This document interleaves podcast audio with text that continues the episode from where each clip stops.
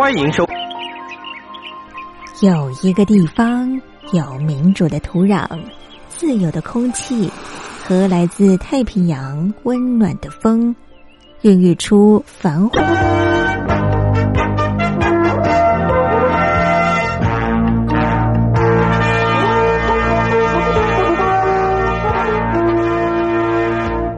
亲爱的听众朋友，大家好，欢迎收听光华论坛，我是王琦。今天要带给大家的主题是透视美中科技冷战本质。透视美中科技冷战本质。各位听众朋友，我们知道，当前中国大陆手机应用程式抖音国际版 TikTok 与微信在美国市场的生存，正面临着前所未有的挑战。加上美中双方在新冠肺炎疫情救责以及香港国安法实行以来的动荡不安，已经让不少人对于美中地缘政治之下的科技冷战感到忧虑。事实上呢，科技利益在国家、产业与个人不同层次上，向来都是彼此主客观价值判断的相互交错。而今，美中科技冷战的客观现实，已经并非随着个人主观意志或是好恶所能够转移的了。中共以举国之力试图主导全球科技市场的企图心，不仅被指责为不平等的科技霸权，相对的，就传统上崇尚自由市场经济的西方国家而言，借由政府干预科技领域的政策，也不再是难以面对的话题。这一场西方与大陆的制度价值之争，对于普世人们而言，正是检视中共威权党国体制以及科技霸权关系的重要时刻。那么，我们可以从哪些方向来关注这项议题呢？首先，习近平高度重视数字化、智能化工作。二零一七年十月召开十九大的时候，他更进一步的提出了建设网络强国、数字中国、智慧社会等战略目标。然而，就以微信发展的途径而言，就能够说明网络强国战略如何演绎成科技霸权呢？初期，微信在大陆意味着无所不包、无处不在的网络聊天平台。然而，延伸至今，它已经具有独特的社群生态系统。它既能够扮演容纳脸书、推特、Instagram、WhatsApp 等全部功能的巨无霸平台，它又外加了强大的移动交易支付功能，形成了社会治理的强大合力。同时，微信的霸权地位更取决于中共网络政策对于境外竞争的排除。至今，境外媒体几乎都被禁止进入或是退出了大陆。显然，微信平台的现有优势可以说是在得到了政策保护、排除外部竞争而耀然发展的。然而，这种优势让微信更有筹码进行最严厉的审查制度，甚至衍生成无所不包的垄断，以及来自于党国体制的国安机制与网络监控。另外一方面呢，今年八月五号，美国国务卿蓬佩奥宣布，美国要建立洁净网络 （Clean Network） 五大措施，并且点名了包括了微信、抖音、阿里巴巴、百度、中国移动、中国电信、华为等等在内的七家大陆科技公司，禁止更多来自于大陆的应用程式，进一步的限制大陆公司进入美国云端系统。同时，微软还在和字节跳动谈判购买美国版抖音。美国为什么会对大陆这些科技公司进行制裁围堵呢？主要的因素就包括了中共国安机制网络审查已经对于自由社会构成了威胁，大陆社媒软体成为了盗取个人资讯的帮助犯，以及中共用不对等的原则造成不公平竞争。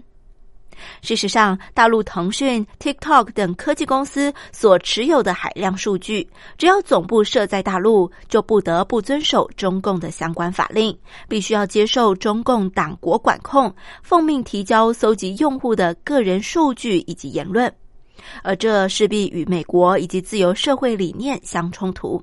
甚至，如果应用在对人身的监控上，中共相关法令将会与国际社会产生矛盾。可以见到的是，中共的网络强国战略对于国际社会是非常危险的。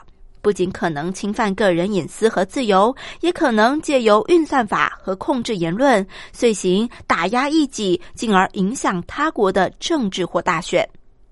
其次，从 TikTok 的应用范畴来看，这显然并不是一个正常的软体，反而是类似于盗取个人资讯的工具。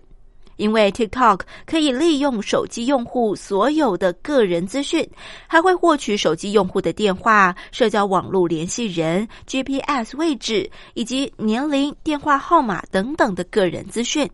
所发布的照片、视频等内容，存储付款资讯记录、追踪点击的视频等等。虽然 TikTok 将美国用户的数据存储在美国和新加坡的伺服器上，但是却允许母公司字节跳动或是其他分支机构来共享数据讯息。可见，类似这样的应用软体势必会威胁到美国公民与自由社会个人的数据安全。更遑论它在充当中共内容审查工具的议题上，是会引来更多疑虑的。第三点，美国本土科技公司，包括了亚马逊、谷歌、苹果、脸书、微软等等，都曾经到国会进行听证会，对于平台出现了假新闻、假货等等的责任，认为必须要有一定的职业勇气和商业道德。当然，美中双方对于这项价值观跟标准规范并不一致。然而，在全球化的进程当中，各国的法律、公司文化、职业和商业规范互异，如此不平等、不公平的竞争，自然会产生劣币驱逐良币的问题。从而，美中作为全球网络科技的两强，不仅有建构平等公平竞争的客观需要，而且也说明了接近网络的主观动因，无非是要以严格的对等原则来作为反击不公平竞争的最好策略。显然，接近网络作为对抗中共科技霸权，已经引起了世人高度关注。然而，全球科技是否会因为美中科技冷战而分裂成两大阵营？目前言之过早。但是，中共科技霸权所引起的疑虑与问题，不仅是西方与大陆两种价值观与制度之间的争斗，更反映在了交流上的不对等。最明显的，莫过于资讯交流不对等，因为美国。因为美国社交媒体和搜寻引擎，包括了谷歌、推特和脸书等平台，在大陆境内仍然是被禁止或退出的。值得注意的是，两种价值观与制度之争，事实上无非就是中共威权体制所使然的。美国参议院外交委员会首席民主党议员梅嫩德斯，在今年七月二十一号发表他领衔撰写的《新的老大哥》。中国和数位威权主义这项报告，他就指出了中共正在沿着数位威权主义，利用他全部的政策工具，包括政治、经济、外交和武力胁迫手段，来行塑他所偏好的数位领域与网络空间规则。可见，从了解中共威权体制的本质，才能够充分理解美中科技冷战的根本因素。各位听众朋友，今天为您带来的主题是透视美中科技冷战本质。透视美中科技冷战本质。感谢您收听本节光华论坛，我是王琦，我们下次再会。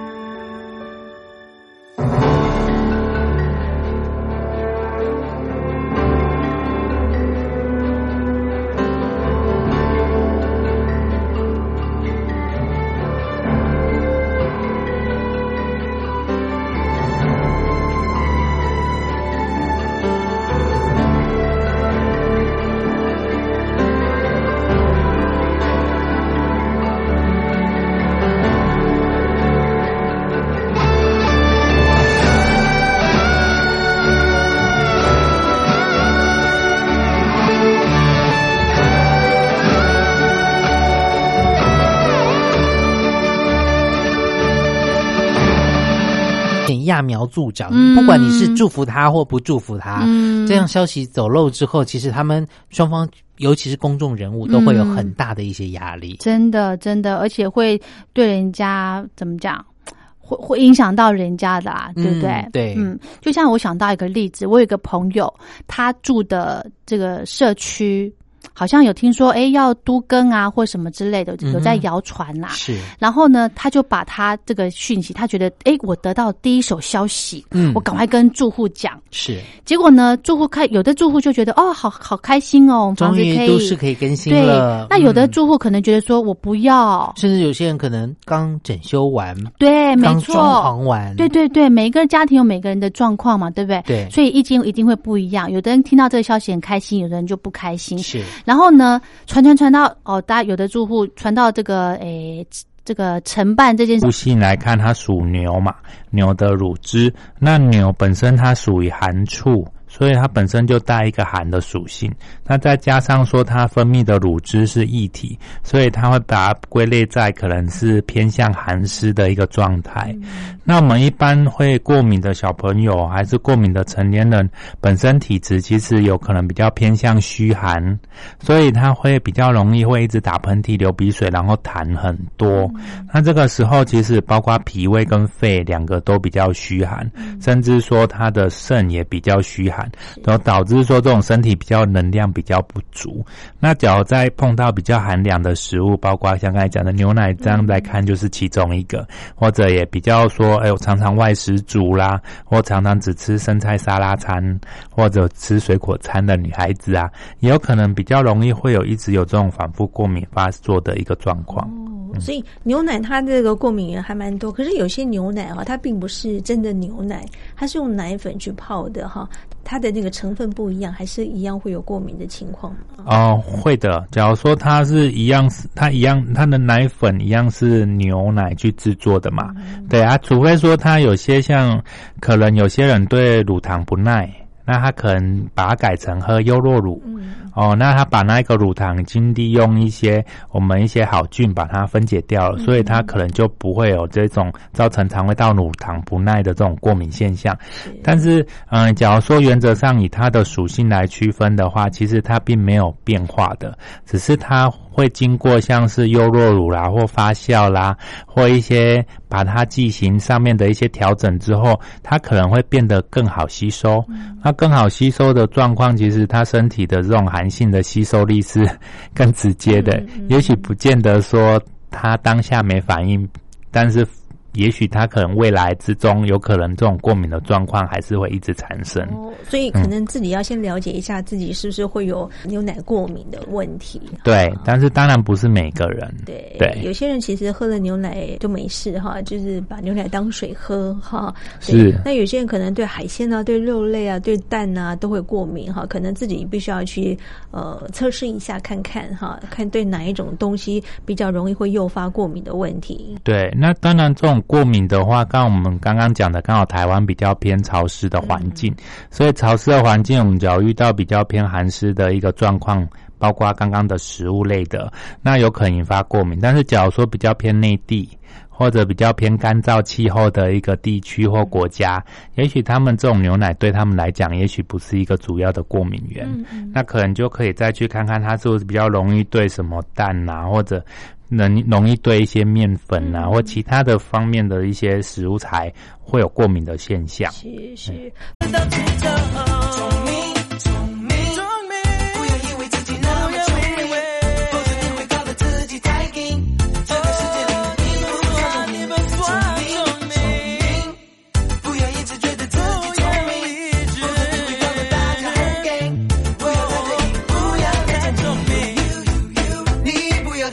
其实它比较容易造。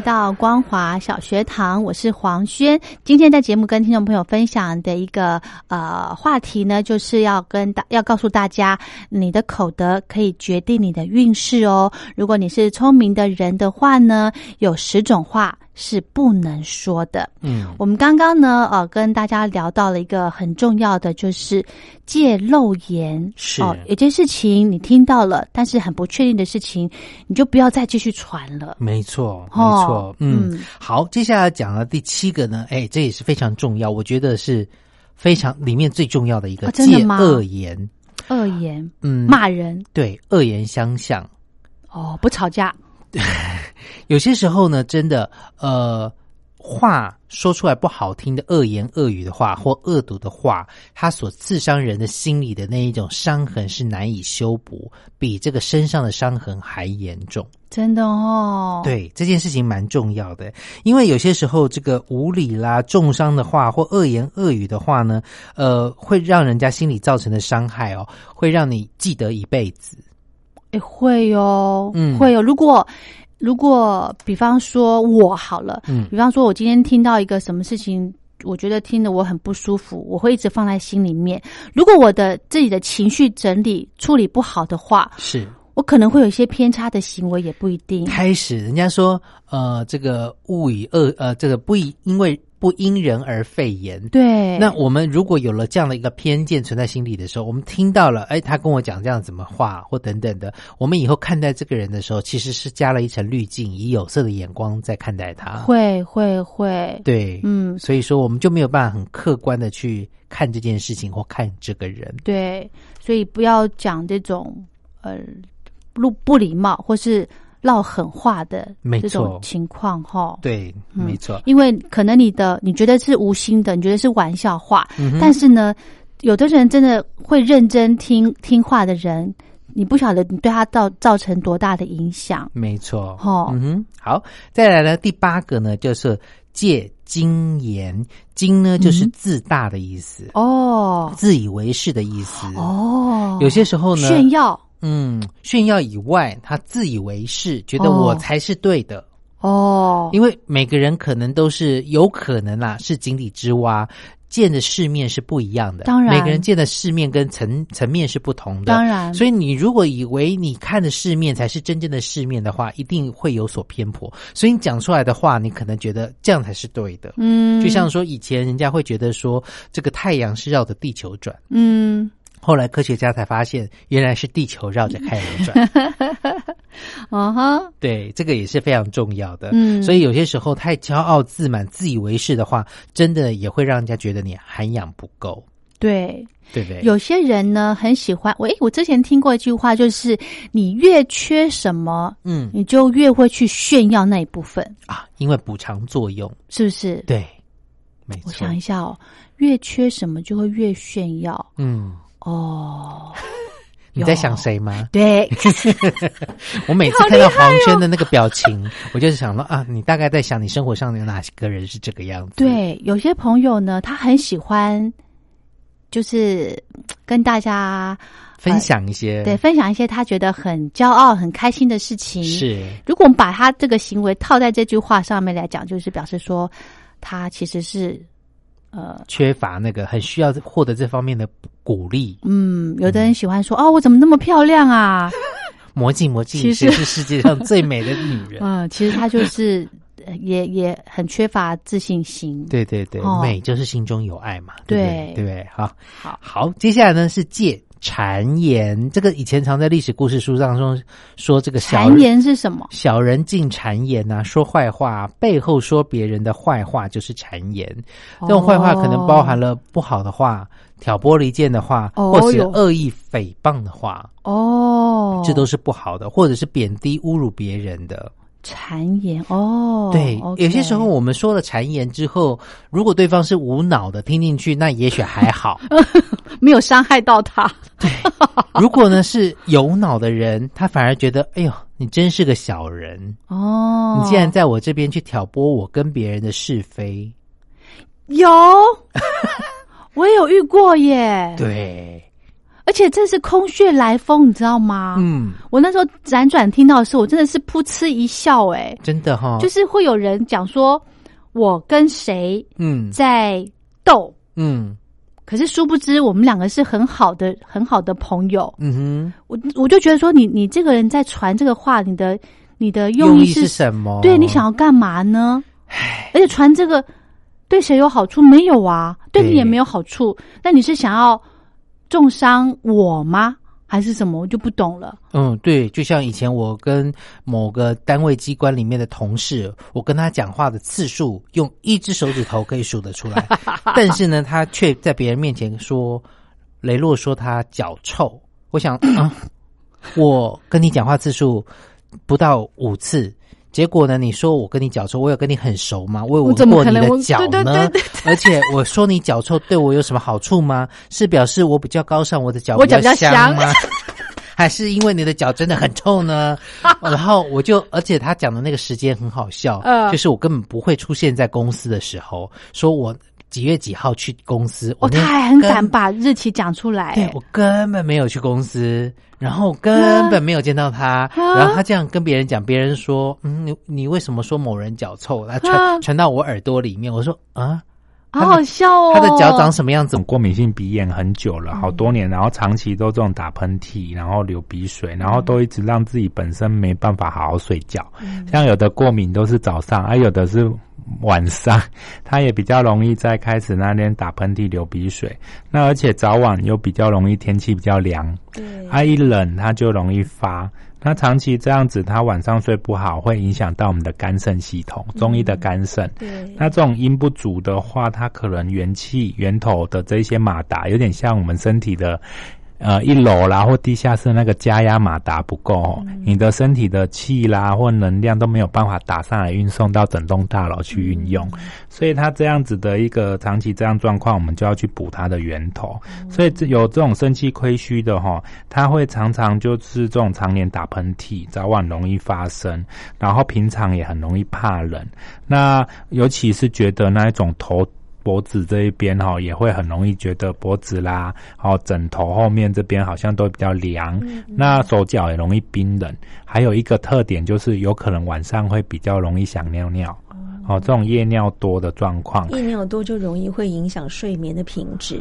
对啊，或者他睡眠品质不好，有可能也会让夜尿可能比较容易多。哦对，那有可能他们是一种也相辅相成的一个关系。像很多老人家都有这方面的问题。有，然后而且脚因为肾方面的问题，会影响到说比较容易腰膝酸软，所以腰啊、膝盖的问题啊，这个也跟我们这种肾会比较有一个比较直接的关系。嗯，那中药我们会用金匮肾气丸，哦，这个也是一个我们中药常用的一个方子，是帮他补充他的肾阳，让他的那个能量能够补足。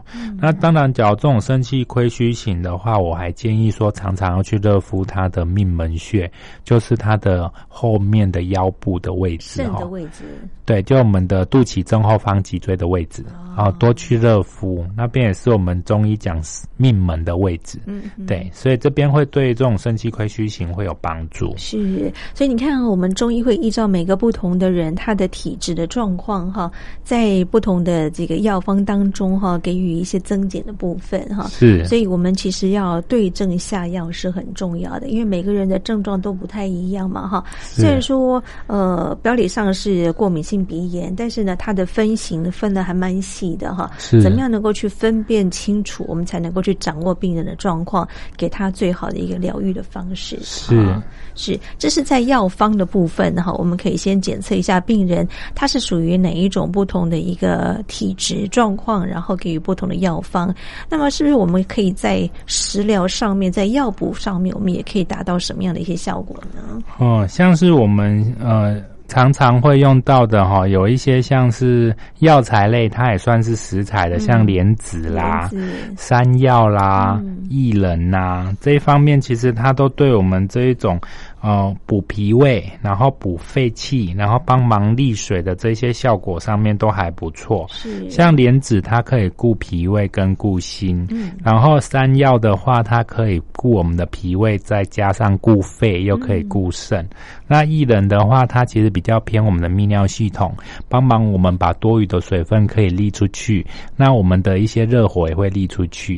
像过敏，过敏其实它就是一种慢性发炎。其实发炎这个炎字就两个火，其实本身就是会有身体会有一些冷热不平衡，嗯。对，就某个局部可能在化热，所以你要帮忙把一些多余的这些火热让它疏解开来，让它平衡。是。那另外除了这个的话，像我们中药成分的黄芪啦黄芪、西洋参啦、枸杞啦。茯苓啦、芡实啦等等，其实这这些食材其实都还不错，都对我们这些过敏体质的一些调整，能够去帮我们健脾，让我们补肾，而且味道其实还不错。那所以其实有带来几道料理哦，啊，几道料理可以介绍给大家哈。哇啊。所以你刚刚说这个山药哈，新鲜的山药跟我们一般坊间的中药的山药是不一样的。对，他们会有一些品种的区别，嗯但是假如说你可以在药房买，当然买药房的可以，它也是白白脆脆的。嗯那你新鲜的山药的话也可以，效果有差异吗？呃，它还是会有一些说地道药材的一些状况、一些问题，就是它应该不是说问题，地道药材的一个选择，它的品相会对于说这个药性会比较强烈，但是它同一类型的一些食材药材，其实它功效会类似，所以其实也是可以用。是，所以您刚刚说黄芪、莲子、西洋参、枸杞，还有新鲜的山药、茯苓、薏仁、芡实，这个都可以把它合在一起煮吗？对，也可以合在一起煮，但是你可能可以一起搭配。像、啊，我第一道菜我可能介绍的是这个四神汤四。神汤，四神汤它就会有像山药嘛、嗯茯苓、芡实、莲子、薏仁啊，这几个就可以煮在一起。是，好那我们知道，嗯就是说这个食材放在一块儿的话呢，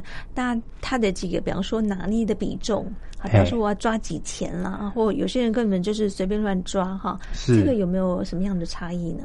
哦，当然会有。那当然是说，你假如说像我们刚刚这个四神汤这一块，你假如说是山药也山药啦、莲子啦、薏仁啦，它都是比较偏向于可以呃当做药材，可以当做食材的哈、它的这种你说量多寡，这个就影响就没有那么大。因为我们会说药物的话，是因为它的那一种剂量少一点，它就可以达到一定的效果。那你食物的话，就是吃再多，其实你可能那种效果可能才出现一点点。好，所以它变成说影响没有那么明显。是芡实、茯苓，它也可以当药材，也可以当食品嘛，哈。啊、芡实跟茯苓会比较偏药，嗯，对，所以像我刚刚提的，像山药啦、莲子啦、薏仁啦，它就比较像食物它吃下去啊。对对对，没错没错。所以我说山药、莲子啦、薏仁，它可以不一定说你要去太 care 说它哪一个多哪一个少。所以你假如说有的人喜欢吃莲子多一点的，我多放一点可不可以？哎、无所谓。好啊，你那个薏仁多放一点无所谓。但是像这个山药啦、茯苓，哎，山药、莲子、薏仁哈，它都属于主食类。嗯所以它其实，在我们那种营养学上面，它都是含淀粉的。所以有的人就可以去抓。那我假如说怕淀粉类吃太多，啊，那我这个吃多一点可以代替米饭，嗯，好，等等。那我这边介绍的像我们山药、呃芡实、莲子、薏仁都各四钱。都各四钱。对，然后茯苓三钱，嗯好、这五个药材我们就可以煮成一道四神汤。嗯你可以用像猪肚啦、排骨啦，还是加一些赤肉或猪肠，看个人喜好。我们穿烫以后，把这一些食材去腥了以后，可以再用米酒半碗到一碗哈，然后一起来呃料理这一个我们刚刚讲的这个四神汤哈。那把它放入电锅炖煮即可。好，那另外的话，像莲子羹，另外一道料理莲子羹，莲子羹的话，主要主角就是莲子。嗯那这个羹主要让它有点黏黏糊糊的哈，这比较偏甜品，我们可以用白木耳。是，所以我们用莲子六钱，白木耳五钱，然后可以再加个红枣四钱和冰糖适量。我们先把莲子洗干净了以后泡一个小时，再把那一种洗干净的白木耳啦、红枣啦，把它切把它放进去电锅里面一起炖煮，煮好了以后再加冰糖去让它融化就可以了。嗯，都非常简单。对，那红枣它的那个籽哈，建议也可以把它去掉。嗯啊，那个籽去掉比较不容易上火。对哦，哦也比较容易入口。对，也比较容易入口。嗯对，所以这个莲子根的话，我们就会用到的主角就是莲子。所以这个比较偏顾哪里？顾我们的脾。好、那我们红枣呢？它其实会养血，嗯然后调我们的一个脾胃系统跟血液系统、气血的容胃系统，让它平衡。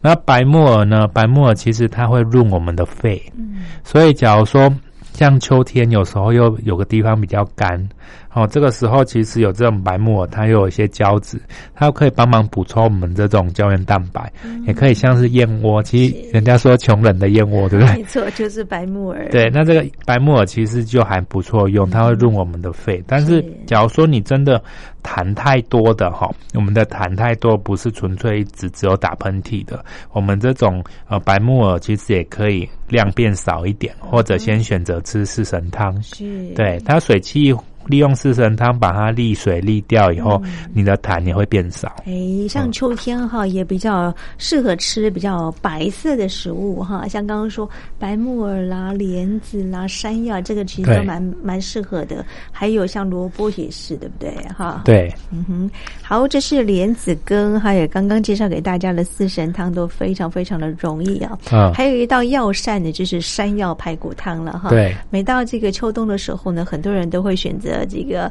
呃山药，或者是说呢这个药炖排骨哈，这其实都是还蛮多人选择的，对吗？对，嗯。那我们要炖排骨，当然那个就是什么十全排骨啦，对。哈，十全大补汤啊，还是用八珍汤，嗯。好、四物汤等等。